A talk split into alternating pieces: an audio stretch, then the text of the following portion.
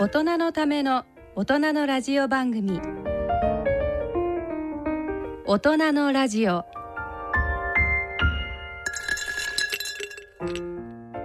ご機嫌いかがでしょうか？東京肝臓友の会の米澤敦子です。毎月第2週のこの時間は肝臓に焦点を当ててお送りしています。はい。えー、11月に入ってしまいました。もう本当いよいよ 年末まであと1ヶ月半ちょっとという感じになりましたけれども。えーとまた野球の話をしてしまいますが。もう野球の話題といえば今、えー、クライマックスシリーズがちょうど行われているところではありますけれどもそれ以上に もう大きな、えー、大騒ぎになっているのが新庄監督。日ハムですけれどもビッグボスということで ちょっと私も本当なのかとものすごく驚きましたけどえー、と私自身は野球はまああの幼い頃は巨人ファンで、えー、とジャイアンツの試あの試合をよく見に連れて行ってもらったりとかえー、練習場に玉川グランドっていうのがあるんですけど、まあ、そこにあの しょっちゅう足を運んだりとか、まあ、してたんですけれども、えー、そこに日ハムの選手がいたりとか してえとサインもらっちゃったりとかこれ誰だろうみたいな感じで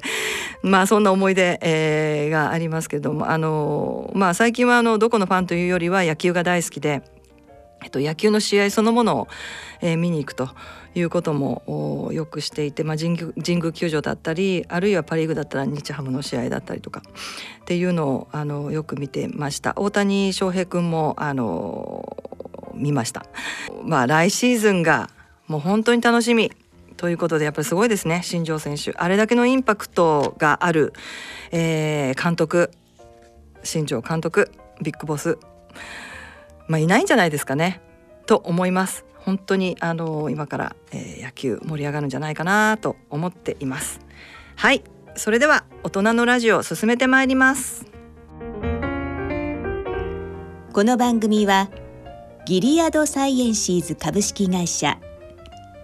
アッピー合同会社他各社の提供でお送りします。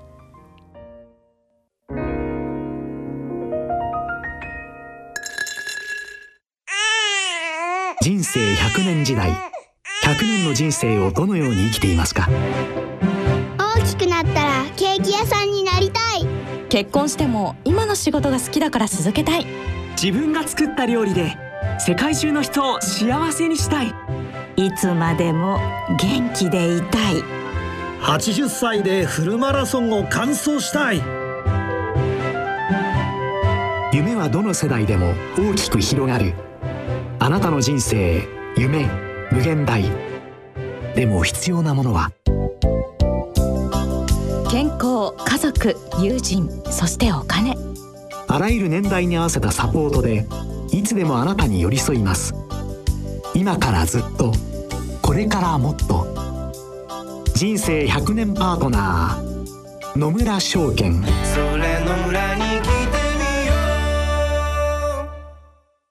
C 型肝炎のない明日へ自分は C 型肝炎だけど肝臓の検査値が安定しているから放っておいても大丈夫。そう思っていませんか？検査値が正常でも肝硬変肝臓がんへ進展する場合があります。今は飲み薬のみで治癒を目指せる時代。まずは専門のお医者さんに診てもらいましょう。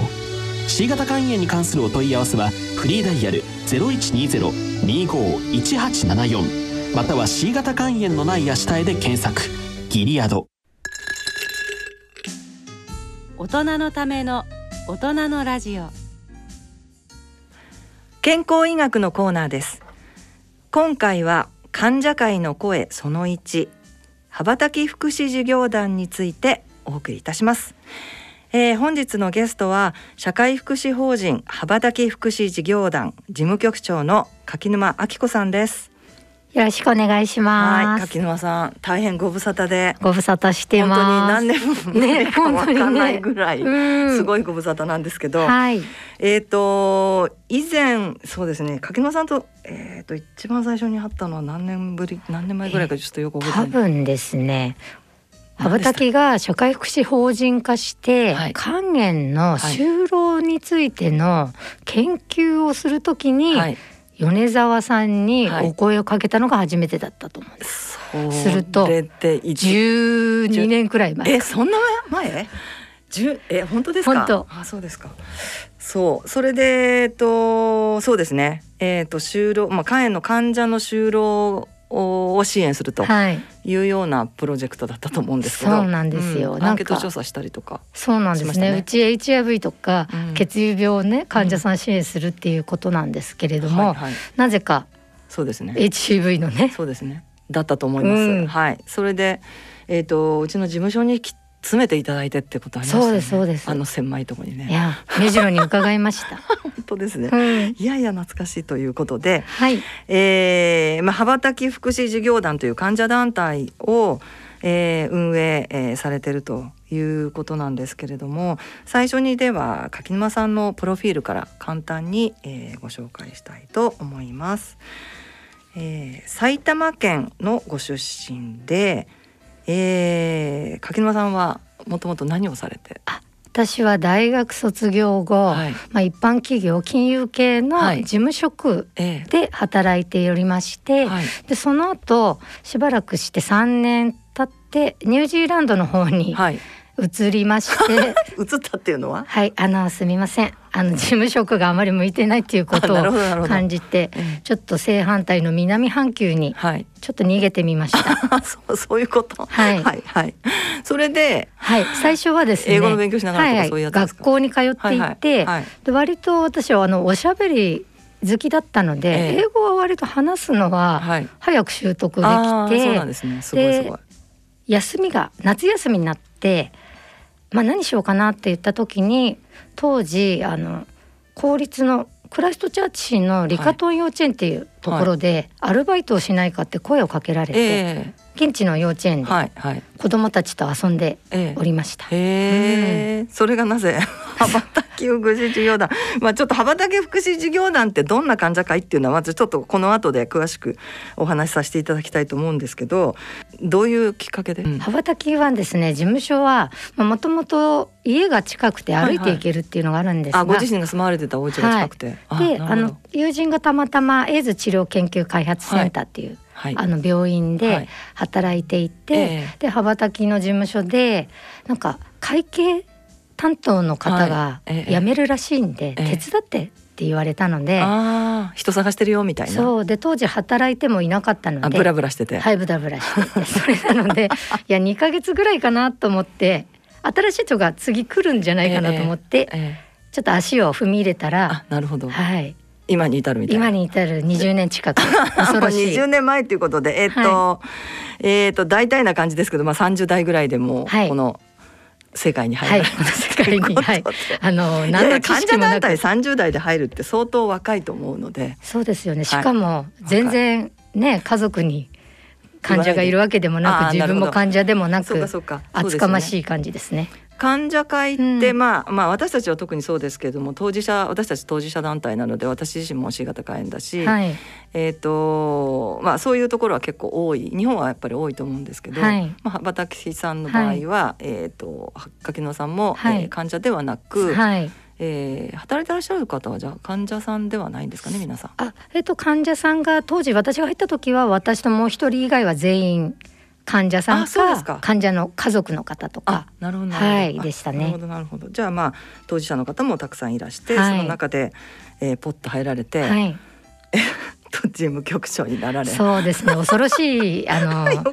組織ですね。はい、はい。うん、はい、えっ、ー、とそれからちょっとあのプライベートなことですけども、はい、えー、趣味は旅行俳句、はい、ということです、はい、はい、旅行はもうわかります、ニュージーランドも行ったとか、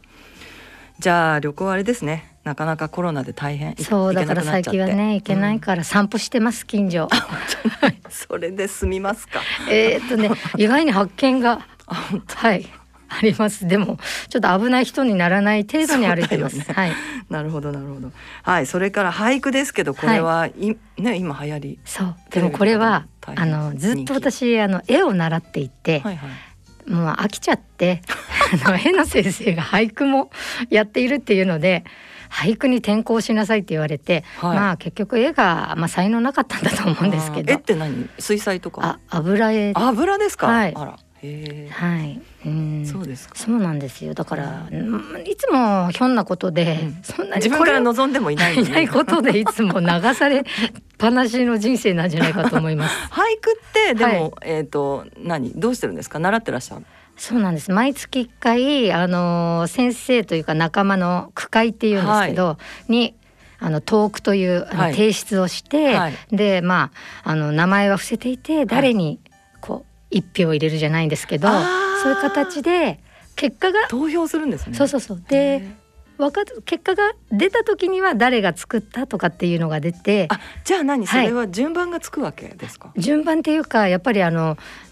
会員さんが、はい、あの一番丸がねついたのは誰ですとかっていうのはまあはっきりわかるのであなるほど、まあ、点がつくのとまあ変わらないと思うんですけど、はい、じゃあ、うん、え何？それ自分が選べられればわかるけど、はい、はい、その選ばれなかったらどのあたりでどうなんだか全然わかんないって感じ？あそうですね。寂しい結果っていうそうなんですね、はい。うん、へえ。そうなんだ、え。ー、一般的にその私ちょっと俳句の世界全然知らないので、えー、一般的にその俳句のその会っていうのはそういうようなやり方で、はい、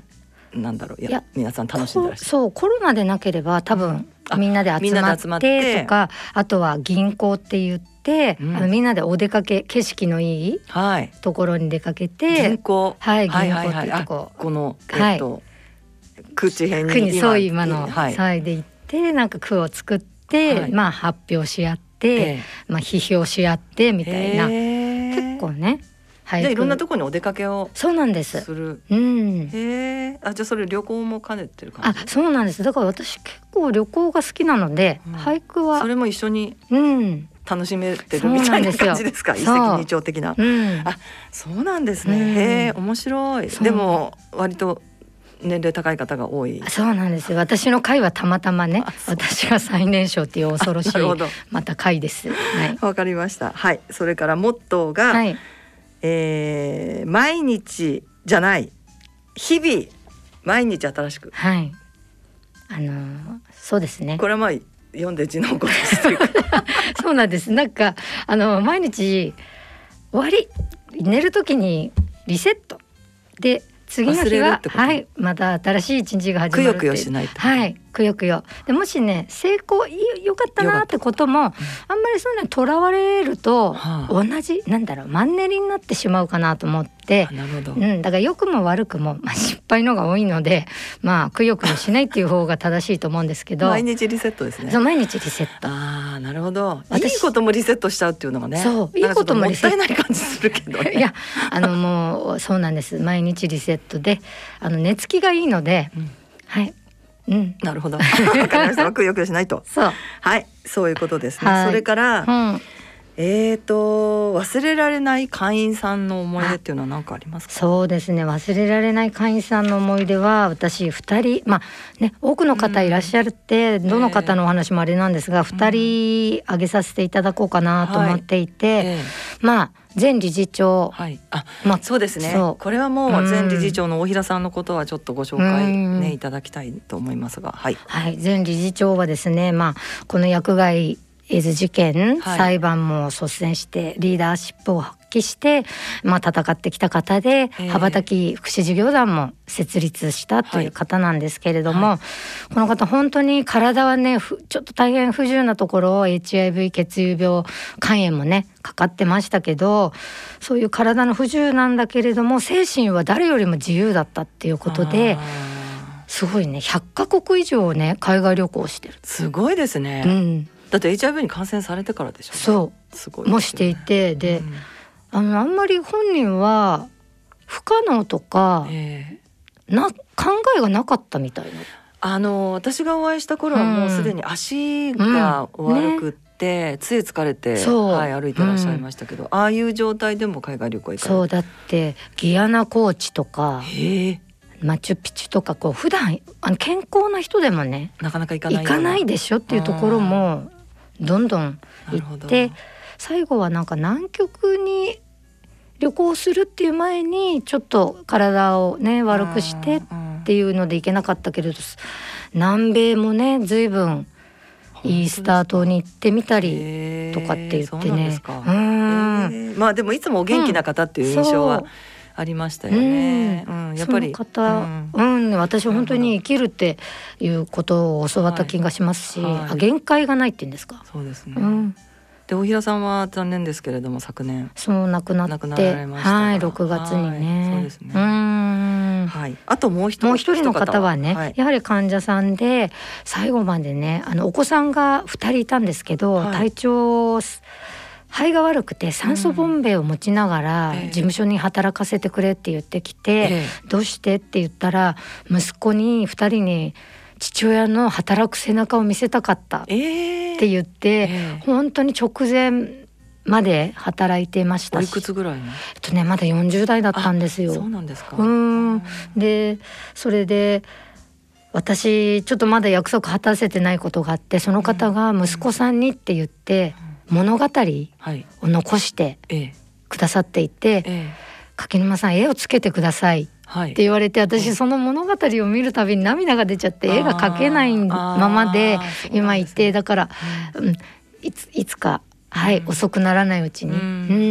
ん、そうですか。はい。はい、えー、まあ患者さんとこう、まあ私たちもそうですけど接してるとねいろんなあのその患者さん一人一人の人生があってドラマがあってっていうのに、私たちはまああの触れるというか関わるというか、はい、いうような毎日ですよね、はい、患者だったってそういうとこですもんね。いや私本当学ぶことが多いですね。うん、なるほど、わかりました。えっとちょっと幅畑福祉事業団のことについてね、はい、もう今少しだけお話しいただいちゃったんですけど、うんはい、えっとこの、えー、患者団体は、うん、まあどんな団体かっていうところから。えー、ご説明をいただきたいなと思うんですけれども、はい、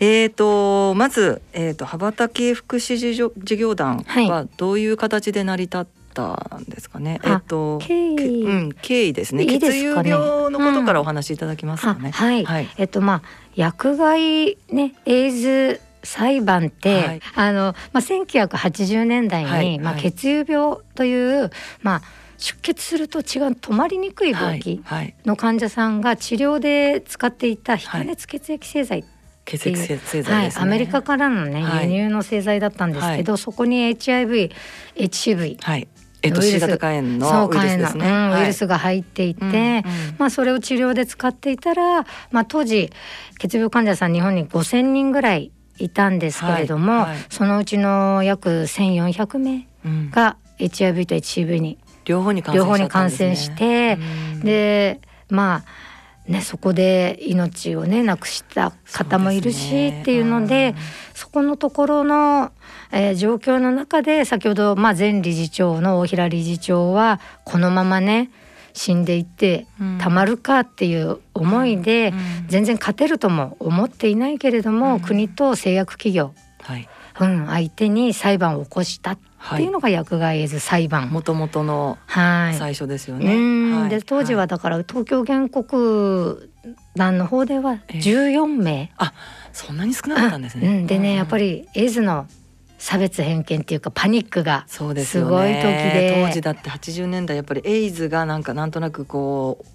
アメリカから入ってきたみたいな感じで、で日本でも大騒ぎになっていたので、それで、まあ、あるその芸能人の方が感染して亡くなったとか、はい、あとは私なんかも友人の友人がどうやら感染したらしいとか、うん、なんかそんなような、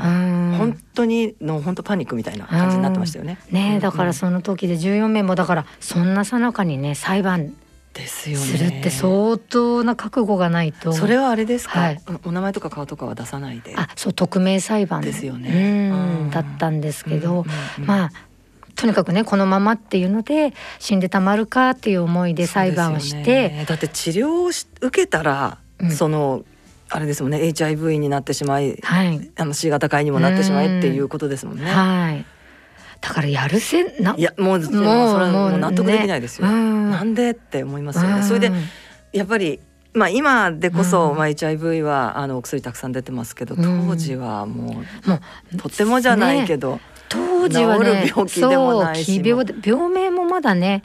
はっきりしない時期だったりだって、うん、もうかかったら本当すぐ亡くなるっていう、ね。うん、致死率当時ね一番最初は70%とかって言われてて、ね、本当に恐ろしい感染症っていう感じですもんね。うんいやだったのででもよくねそこの中ね、えー、裁判戦い続けて、ね、そう考えると本当にすごいですよね。でまあだんだんあの川田隆平さんとかね、はい、マスコミもだんだんこう最初は本当に被害に遭ってるのに、うん、加害者のようなね、うん、差別偏見にあったり、うん、ひどい時期があったんですけど、やっぱりあのマスコミのはい、あの動きも変わってきて、ええまあ、1996年の3月に、はい、まあ、和解が成立した和解したんですね。ああ、よかったですよね。いやだからそこが、ね、でも長かったですね。長いですよ。千九百八十年代前半からね。だからね、十、うん、年以上ぐらいですよね。まだ裁判ってやっぱ長い、うん、バタバタ、うん、ねその間小さい子供たちもね血病の子供たちも亡くなりましたし、でですがまあ和解したことによって HIV 医療体制が作られて、えーはいあと治療を受けるのには身体障害者手帳取得っていうね、はい、福祉の対象になったりっていうのが大きくあの効果があったので、えそこからまあ目覚ましく HIV の治療もよくな薬が出てきて良くなったりして、うん、まあじゃあ自らあの患者自らがね、はい、救済していこうっていうので、はい、立ちあの立ち上がったの立ち上がったのが羽ばたき福祉事業団でそれは当時は任意財団。あそうだったんですね、うん、法人格がないあ二団体だったんですね。二団体だったんです。そうですか。うん、え、それで社会福祉事業あごめんなさい、社会福祉法人に、はい、なるのはね、二千六年なので、そうなんですね。法人格をな法人二財団のところが千九百九十七年、うんうんうん、法人になったのは二千六年なんで、やっぱりそこから十年。年ぐらいですね。うん。そうですか。はい。全然はい。えっと柿沼さんが関わったのはやっぱり社会福祉法人になってあ前ですね。前ですか？はい。じゃ全然変わりました？変わりました。あの米沢さんのね、うん、とお会いするきっかけになったのも、うん、法人格を取れたことで、はい、いろいろなこう研究とか、はい、女性事業を、ええ。あの取れるようになったんです。えーと、厚労省の予算でもって、うん、まあ研究班を、はいえーと、に関わるようになったりとですかね。はい、ですね。で、米沢さんとはそこの肝炎対策推進室とかって当時、そうです。あ、今もありますあります？あ、ごめんなさい。あの当時なんか画期的にできたかなみたいな時で、いやなんか肝炎の患者さんに、はい、あの何か支援をしなければいけないので。うんって言ってまあ羽ばたき法人格取ったんですけど、ええ、まあ、経済状況がガタガタだったのであそうなんです、ね、はい、なので、何かこう女性事業を持ちながら、うん、まああのね活動は患者さんのためになるし、はい、あのちょっと研究費みたいな形でいただけるっていうので、うん、まあよくもね、うん。肝炎の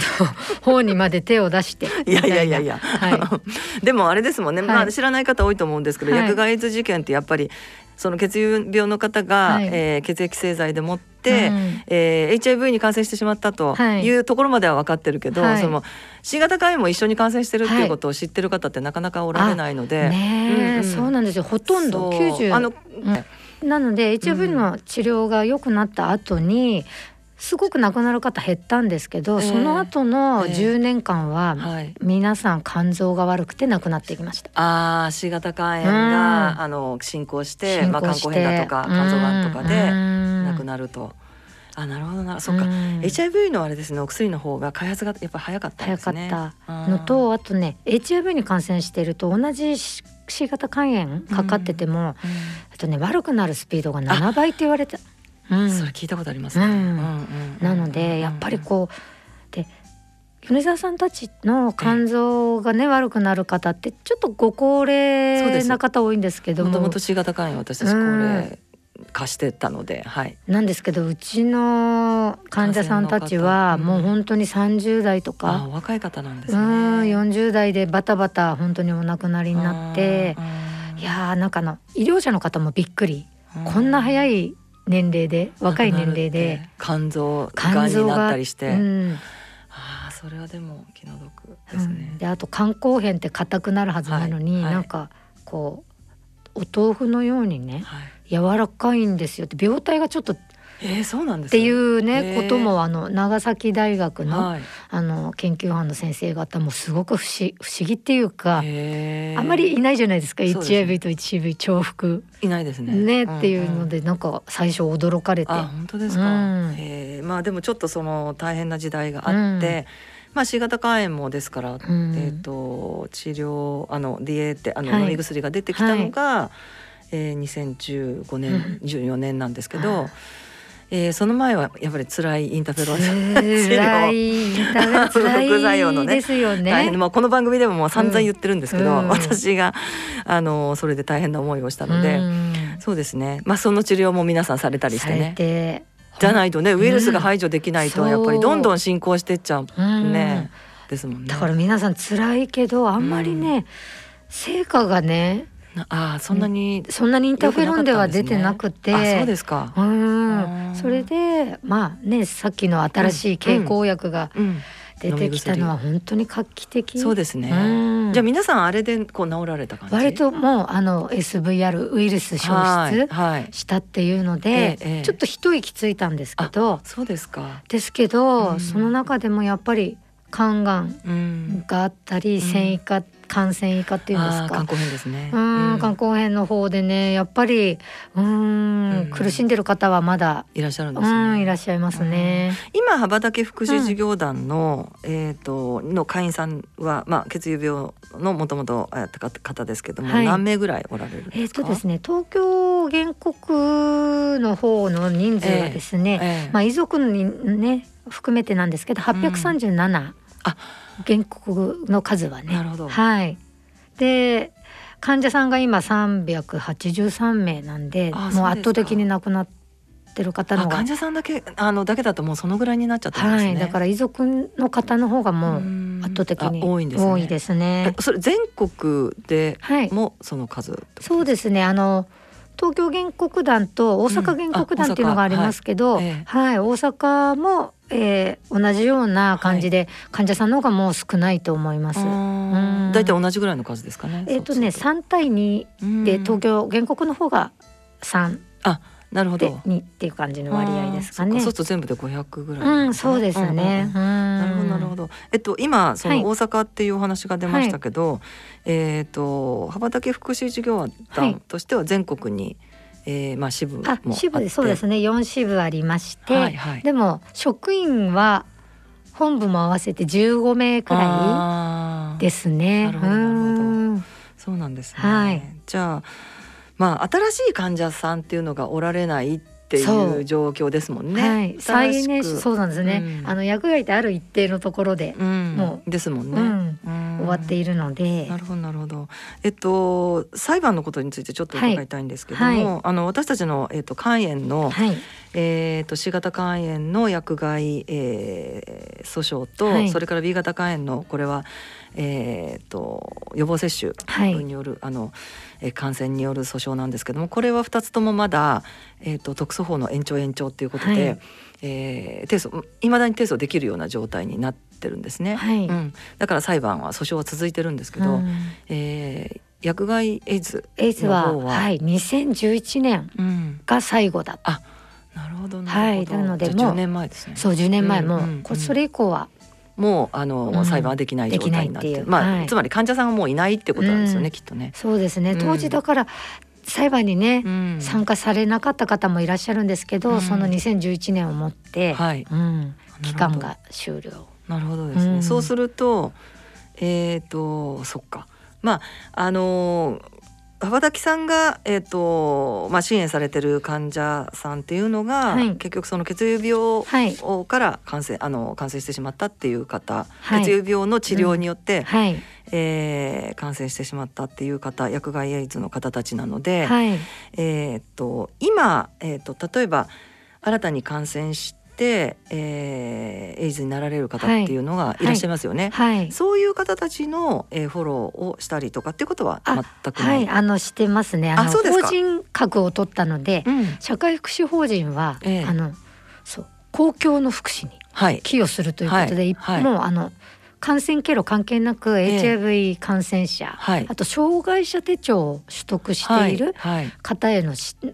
支援。支援、うん、あなるほど。はいえーと、障害者手帳ですけれども、これは HIV に感染しているという、はい、えーと、確定診断を受けると、はい。はい、これは障害者手帳はもらえる？あえっ、ー、とね今すごくそこが問題で、うんうん、あの薬害被害者はまあ取得ができるとしても、はいええ、あの CD4 って免疫の数値、測る数値があるんですけど、え、あれが500を切らないと、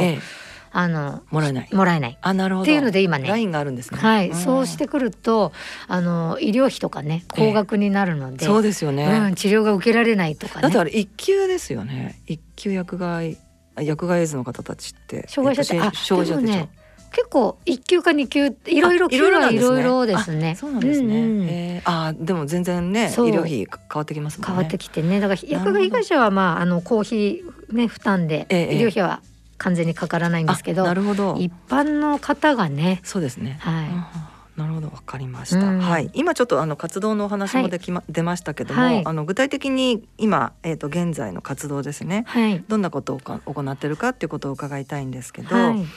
はいえーとまあ、医療の分野においてはどういった活動、はい、そうですね、はい、医療、まあ、相談事業っていうのが主たるうちの事業ですけれども、えー、医療に関してはちょっと羽ばたきではないんですけれども東京あの原告団、えー、っていうのが毎年一回あの大臣協議ですとか。それはもう、うん、そあのあれですね。国売の結果も必ずついて回る。ついて回るやつですね、はい。はい、とかですね。いろいろあの和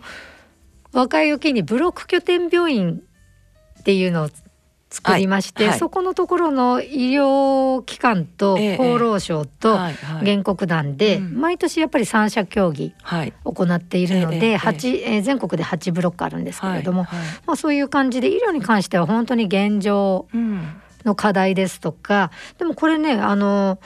あれなんです。被害者のことだけじゃなくてさっきの CD4 をね、困ってる一般えー、感染の方のっていうところも競技に載せてたりして、なるほど、はい、本当に全体の HIV 医療の競技をしてるんですね。してますね。えー、あ、うん、なるほど、はい、じゃあいわゆるその私たちも言うんですけど、はい、高級対策みたいな、はい、そういうことですよね。そうです高級対策、ね、まさに、はい。っていうのを、うん、あのまあ、えー、推進するために、えっ、ー、とまあ、年に一回大臣と会って話をするとかっていう、そうですね。プログラムあるんですよね。はい、あ米沢さんたちもやってらっしゃる。いや私は、うん、あと 原告団じゃないので。あそうかそうか。そう私はね原告ではないのでできないんですけど、うんうんはい、えっ、ー、と肝炎はだから先ほども言った B 肝 B 型と、それから薬害 C 型の方たちがそれぞれ、はい、えっ、ー、と大臣協議でその時の、はい、お厚労大臣と、はい面談をしてはい、えー、そうですね。あのまあ、対策を進めるためにお話をするっていう、うん、はい、はい、そういう機会がありますね。ね。なんで医療はそんな感じですけどあとはまあ本当に相談事業は、もういろいろですよね。相談事業は実際は、はい、えっ、ー、と私たちは電話相談がメインなんですけども、うんはい、電話相談もやってらっしゃる。はい、電話相談と対面ですと、うん、まあ事務所に来ていただいたり訪問とか、えー、はい、あのいろいろさせていただいたり、あと最近はね、やっぱりオンラインのやつとかアプリとか。えー、アプリでどうやってアプリあのね面白いことにあのまず iPad っていうところで、あの相談を受けるっていうこともやってますけど iPad で相談 iPad ね、はい、っていうのででアプリはね作ってみたんです去年。あ自分で作ったの？あの あの羽ばたきでね。そしてだからこれは本当に安否確認が主なので朝起きました薬飲みましたとかまあそういう感じででもその中に自分が相談したいことがあればえそれすごくいいです。で二十四時間オッケーじゃないですか。それ研究班で作ったんですか？これ研究班で作りました。え私も作りたい。はい。それね意外にねうまく使いこなす方はね。あの iPad とアプリは iPad は毎日自分の体調を入れていくんですよ。ええそうねあの今コロナで一年半で体重が増えたとか血血圧が上がったとかねすっごいねはっきり出ますから。そうですね。うん。それで一緒に相談もね、うん、できるんだったら。毎あの毎週一回あの、相談員が事務所で、うん、チェックするんです、ね、チェックして。でフィードバックもするので。それどのぐらいな方がこれはね20名ぐらいあの iPad はね。でアプリもまあ、アプリはまあか自分でこう入れてるので、えー、そうか。アプリは自分の管理のために、そうそう。なんですね。あのダウンロードしてね、ああとあれ米田さんの肝炎も、はい、なんかフィブフォーチェックって言って、はいはい、あれをねあの熊本大学の先生が田中先生だ。かな、それをね活用させていただいてたりとか。あ本当ですか？はい。そうそうそうそう、うん、あのいくつか、うん、えっ、ー、となんだろう、えー、そういった検査だったりとかってい。うところで、はい、あのあるのはあるんですけど、まあフィビフォーインデックスっていうのは、うん、えっ、ー、と血液検査の結果をちょっとあの入力して、で今の自分のあの肝臓の硬さがどうだっていうようなことがわかる。そういうあの ものなんですけどそうですね、うん、だから最近こういうものも使って、はい。なるほど、うん、えそれはいいですね、うん、えそれ私たちもやりたいです。なんかいいなんか。意外にねいいですよ本当ですね。24時間好きな時にね質問とか入れられるから。そうだよね、うん、電話だとやっぱり時間もとかね曜日とかも限られちゃうので、でその時にね自分の都合だったりとかっていうのもあるので、へえただまあ高齢者どうかなっていうのもちょっとあるけど。あとね高齢者には、うん、あのセコム医療システムさんの、はい、ボッコちゃんっていう、はい、このぐらいのペットボトルぐらいの大きさのロボットが、はい、年代のロボコンってあんな感じのロボットがいてなんかねちょっとおしゃべりしてくれるんですよ。でそれが機械あの機械がしゃべるっていうよりは向こう側にセコムの職員の方がいて。瞬時には帰ってこないんですけれど、えー、なんかね今日は天気がいいねとか言うと帰ってくる帰ってきたりとかあとね予約をしとけばお薬飲んだとか、はい、ご飯食べたとかをあっちがある一定の時間に声かけて、言ってくれるんですね。うん。今日は病院だよとか。それを何？あのね借りてあやってデモでやってて、あのね使ってもらったらね結構いいっていう方がいて、ちょっとこれはね高齢の遺族の方に広めようかなと思ってあの遺族ねあの息子さんとか亡くされちゃって寂しいですもんね。寂しい方が多いので。ねものすごく高齢化しちゃってる、うん、ますよね親御さんね。あそうなんだ、うん、えー、ちょっとそれも、はい、後で見てくださいねぜひ、うん、はいえそれ何？ホームページとかで見れるんですか、そうじゃなくて。とねあホームページもね上がってるところが本当に、うん、へえわかりました、はい、確認します、うん、はい。それからですね、はい、えっ、ー、と被害者福祉援護事業というはい。それはですねやっぱり先ほどの障害者手帳とか、年金もね、ええ、元気な病気あるんですけど元気だからいいって言ってた人がだんだん年取ってくると年金、やっぱりね欲しいっていう障害年金っていうので、ええ、そういう制度の手続きのサービスですとか、えー、そういうこともやってるんですか？あとね福祉サービスがだんだんあのほら医療だけじゃなくて、うん、本当に福祉のサービスっていうのが必要になってきてあと親が必要になったとかっていうので、はい、そういうのも自治体に問い合わせたりして。あ羽ばたきさんの方で、うん、その橋渡しみたいな、はい、はいすごい。もう米沢さんこの間なんてあの旦那さんが亡くなられた方がいて、はい、でちょっと外国の方だったんです奥様。はい、でちょっとあの書類が読めないっていうので私お葬式のメモリアル大野屋さんに同席して、ええ、はいあの棺とか。ああいうものも一緒に選びました。何をしているんですか。細かすぎるね。本当、すごいですね。はいうんへえなるほど、うん、そういうのはやりますよっていうことは何かその告知とかしてるんですか、してないんですけどでも困って電話されて。電話されるのであそっかそっか。じゃあうん、やりますみたいな、はい、すごい。あのね何でも屋に最近なっています。いやすごいです。さすが、うん、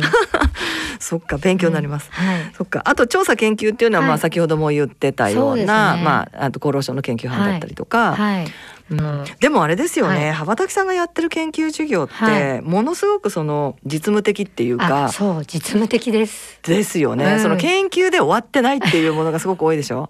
そう研究のための研究はあのー、ある一定の人にはお任せして、うちはもう本当に実践、そうですよね。のもので使えるものって感じですよね。これあったらいいなっていうことって一番多分患者さんが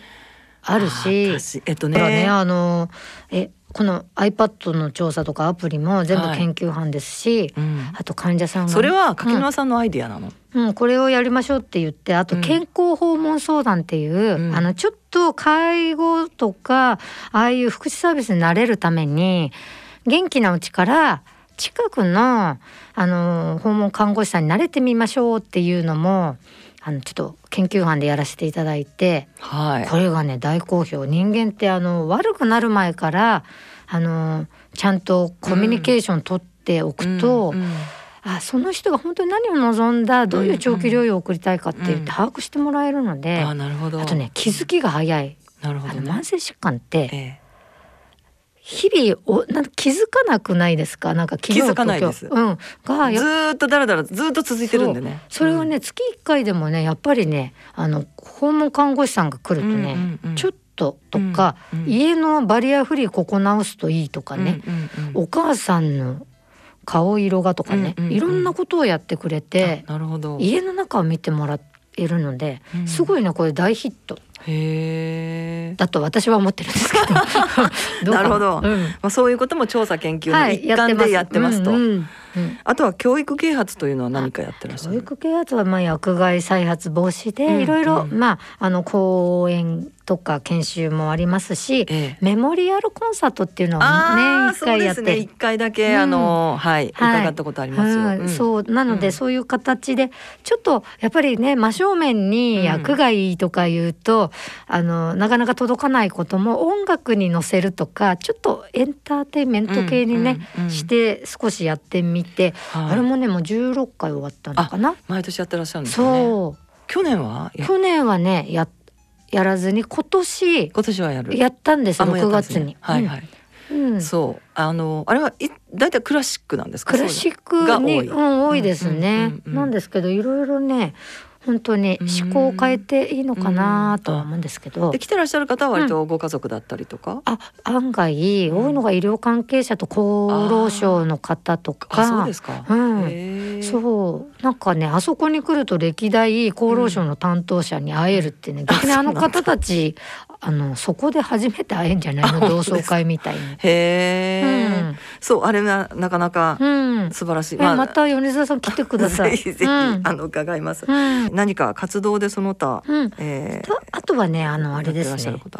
あの一層 HIV の検査、うん、相談室を運営しようということで、うんはい、札幌にですね、はい、サークル札幌っていう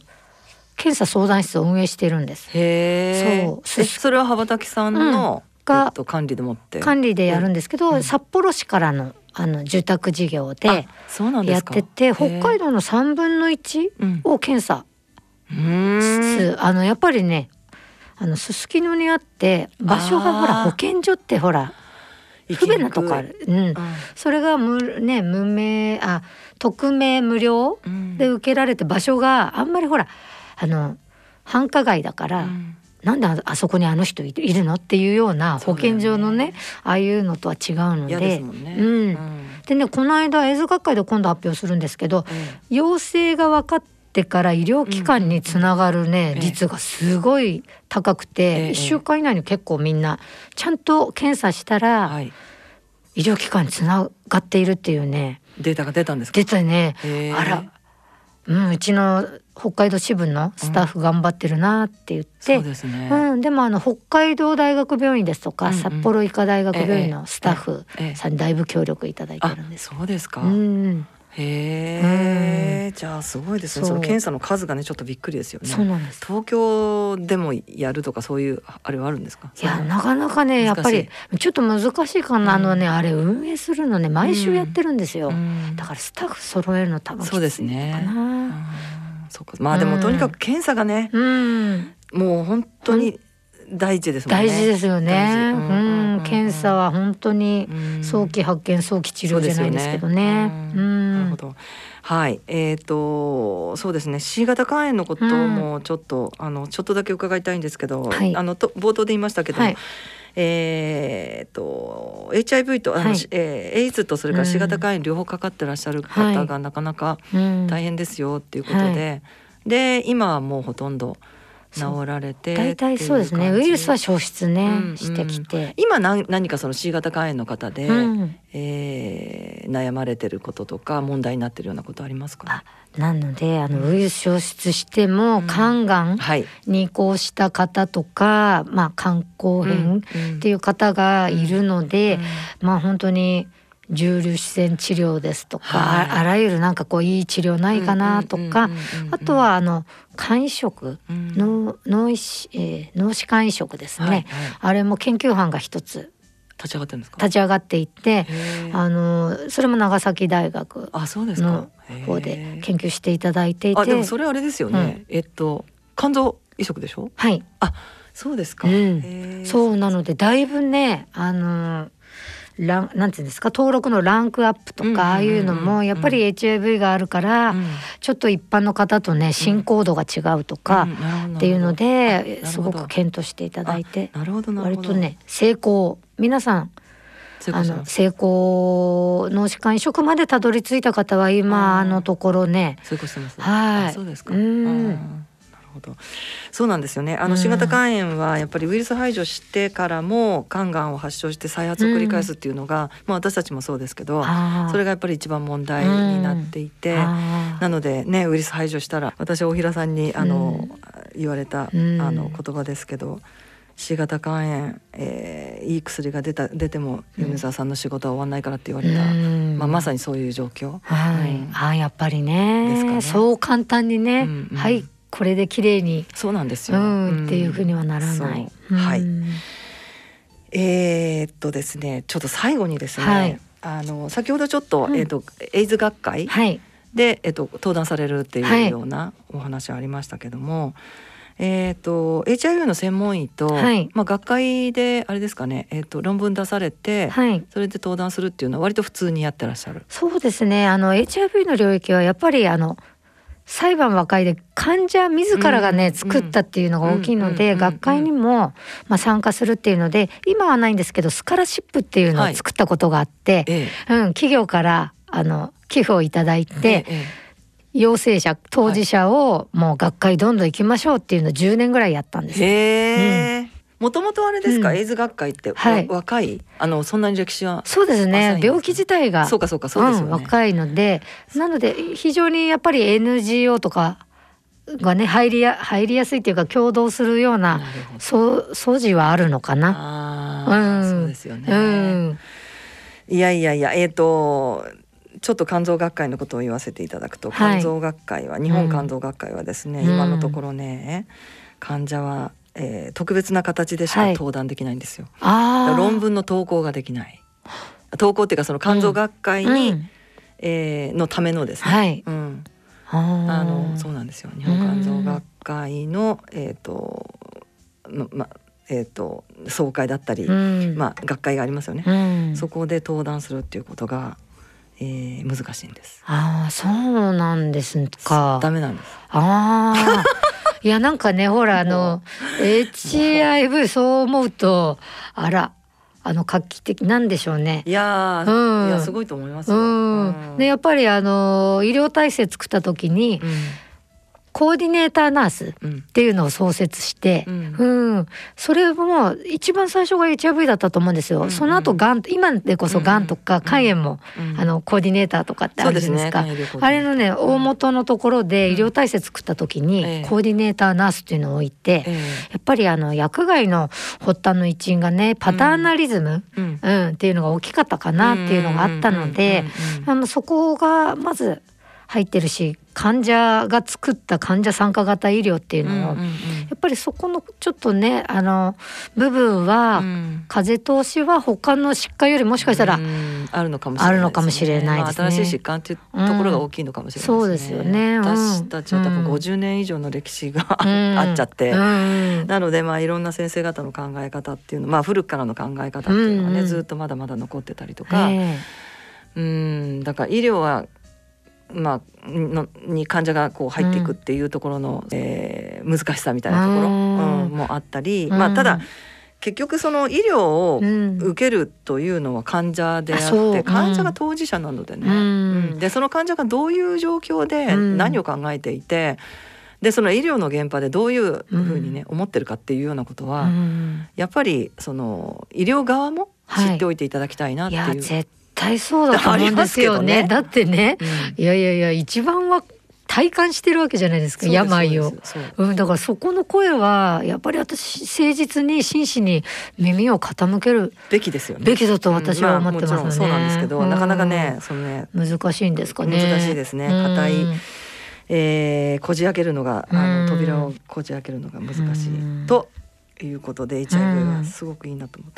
思います、はい、はい、他にもそういう団体ってありますかね？いくつか。そうですね。HIV はあのねプレイス東京さんとか、うん、ジャンププラスさんとか、うんうん、割とこうねやっぱりなんでしょう HIV の患者団体、うん、患者団体がやっているようですよね。そういうところとの横のつながりはい、今度ね12月1日ね世界エイズデーに合わせてイベントを一緒にやって、ね、赤い洋服を着てくるようにってレッドリボンなのでなんか言われて。みんな赤い服はい。すごい目立ちますね。うん、だからちょっと楽しみなんですけど。なるほど。わかりました。はい。えー、それでは、ここで音楽をお聴きいただきましょう、えー、お聴きいただく曲は柿沼さんからのリクエスト曲で山下達郎の風のコリド。ーはい。これは何か思い出が？はい。これはですね私あのなんかスペインに旅行に行った時に、うん、マドリッドからトレドに行って、はい、こう回廊が本当にあって、そこからね、風がいい風が吹いてきて、なぜかずっとこの歌が頭の中を流れててもともと山下達郎さんは好きなんですけど、特にこの曲がこの曲すっごくいい曲ですもんね。ね。はい私も、あの大好きです。うんそれでは最後に番組をお聞きの皆様に、えー、柿沼さんからメッセージをお願いいたします。はい、えー、まあこれは医療だけのことではないと思うんですけれどもいろいろ専門家っていう方いらっしゃると思うんですけどまあその方が発信してる情報ってね本当に見極めなきゃいけないなっていうことがあっていやあの薬害エイズ事件の発端もこれ変だなって思ってた方いっぱいいると思うんですよね、って言った時にそういう患者さんの感覚さっき米沢さんも言ってたけど、うん、やっぱり一番感じてる人の声って出していかなきゃいけないしそれを聞く社会じゃないといけないなと思います。うんうん、でまあこれまでこういうものだから当たり前だよとかっていうふうに結構決め自分もそう思っていることあるんですけどそれ一旦取り外してみて本当に自分が感覚的にどういうふうに、うん、感じてるのかなっていうことをあのしていくのが大切かなと思っています。特に本当に患者さんってね、病気を抱えてますけれども本当に一生活者としてね医療だけではなくて本当にこういい生活を送りたいから治療もしてたり医療を受けているっていうところがあるのでそういう今後医療の発展だけではなくて生活のなんか支援もいっぱいしていって、まあ、誰だって病気になるっていうことはあると思うので、うん、そういうなってもあの優しい世の中になったらいいなというふうに思っているので、うんはい、これメッセージになるかわからないんですけど、いやいやもうすごいメッセージだと思います。うん、はい、はい、やっていきたいと思います。すね、はい、わかりました。ありがとうございました。はい、はい、えー、本日は羽ばたき福祉事業団の事務局長柿沼明子さんにお越しいただきました。今日はどうもありがとうございました。こちらこそありがとうございました。C 型肝炎のない明日へ。自分は C 型肝炎だけど肝臓の検査値が安定しているから放っておいても大丈夫。そう思っていませんか？検査値が正常でも肝硬変肝臓がんへ進展する場合があります。今は飲み薬のみで治癒を目指せる時代。まずは専門のお医者さんに診てもらいましょう。C 型肝炎に関するお問い合わせはフリーダイヤル0120-25-1874または C 型肝炎のない明日へで検索。ギリアド。アッピはおよそ130年にわたり医薬品開発に注力してきた企業の歴史と創薬の実績を受け継ぐと同時に新たな時代の要請に応えるべく誕生したバイオ医薬品企業です。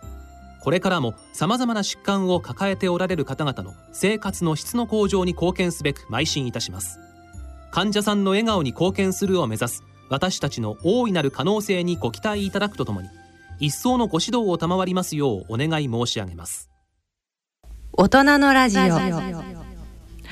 さてここからは映画のコーナーです。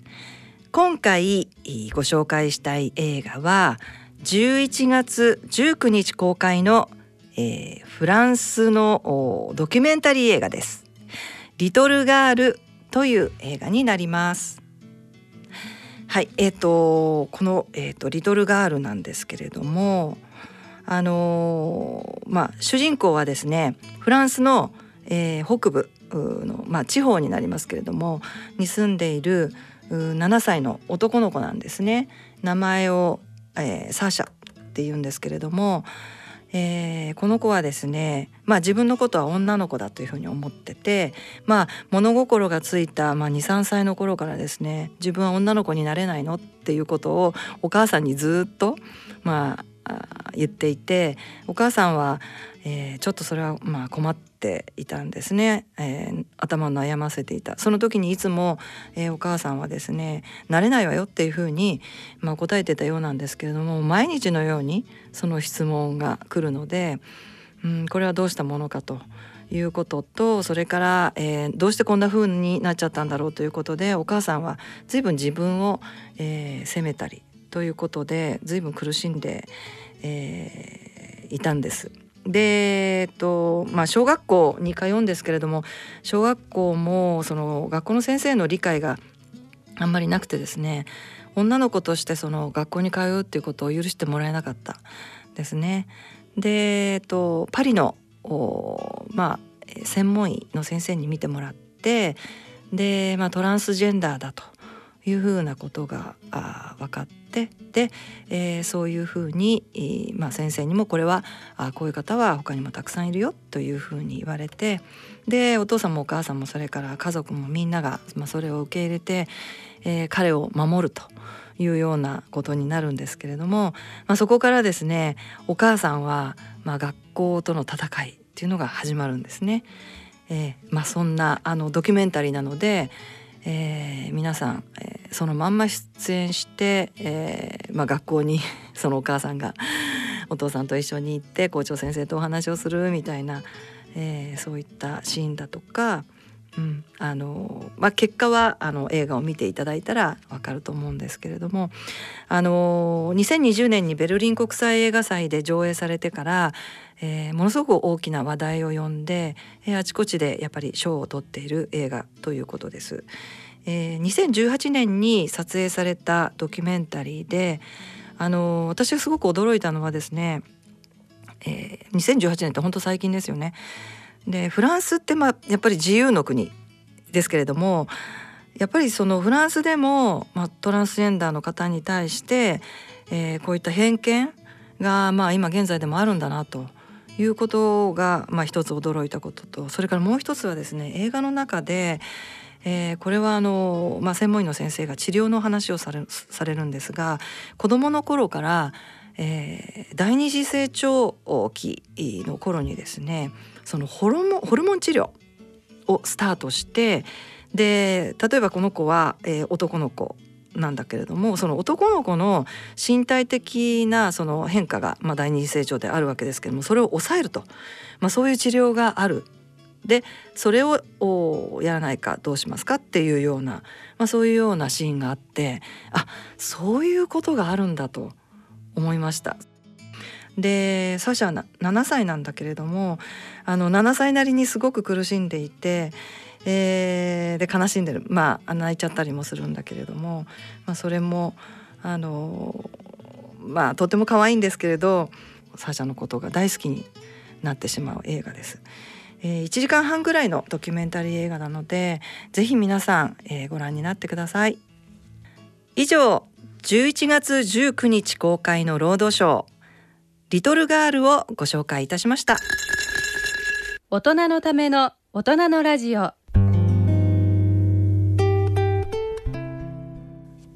それではここで、えー、東京肝臓友の会からお知らせがあります。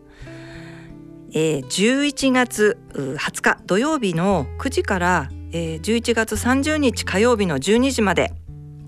これは、えー、今まで私たちが、えー、何回か行っている、えー、YouTube 配信なんですけれどもえー、っとですねテーマが B 型肝炎治療の最新情報。拡散アナログ製剤の選択中止の条件。というテーマで、えー、これは、えー、この番組にもしょっちゅうお話をしてくださっています。長崎医療センターの、えー、八橋博先生があお話しいただきます、えー、この講演の内容を YouTube で、えー、配信いたします。ですので、えー、ぜひぜひ皆さんご覧になってください。で、えーまあ、YouTube 直接、あのー、まあ、見ていただいても検索していただいて、えー、ご覧になっていただいてもいいんですけども、えー、私たち東京肝臓友の会の、えー、ホームページまでたどり着いていただければ、えー、アクセスがすぐできるようになりますのでぜひぜひ、えー、ホームページ開けてみてください。番組では疑問質問ご意見ご感想をお待ちしています。宛先です。郵便の方は郵便番号105-8565ラジオ日経大人のラジオ係まで。あるいはラジオ日経大人のラジオの番組ホームページからの投稿もお待ちしています。それではお時間となりました。ご案内は私米澤敦子でした。次回の放送までさようなら。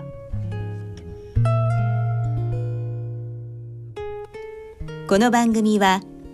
ギリアドサイエンシーズ株式会社アッピー合同会社ほか各社の提供でお送りしました。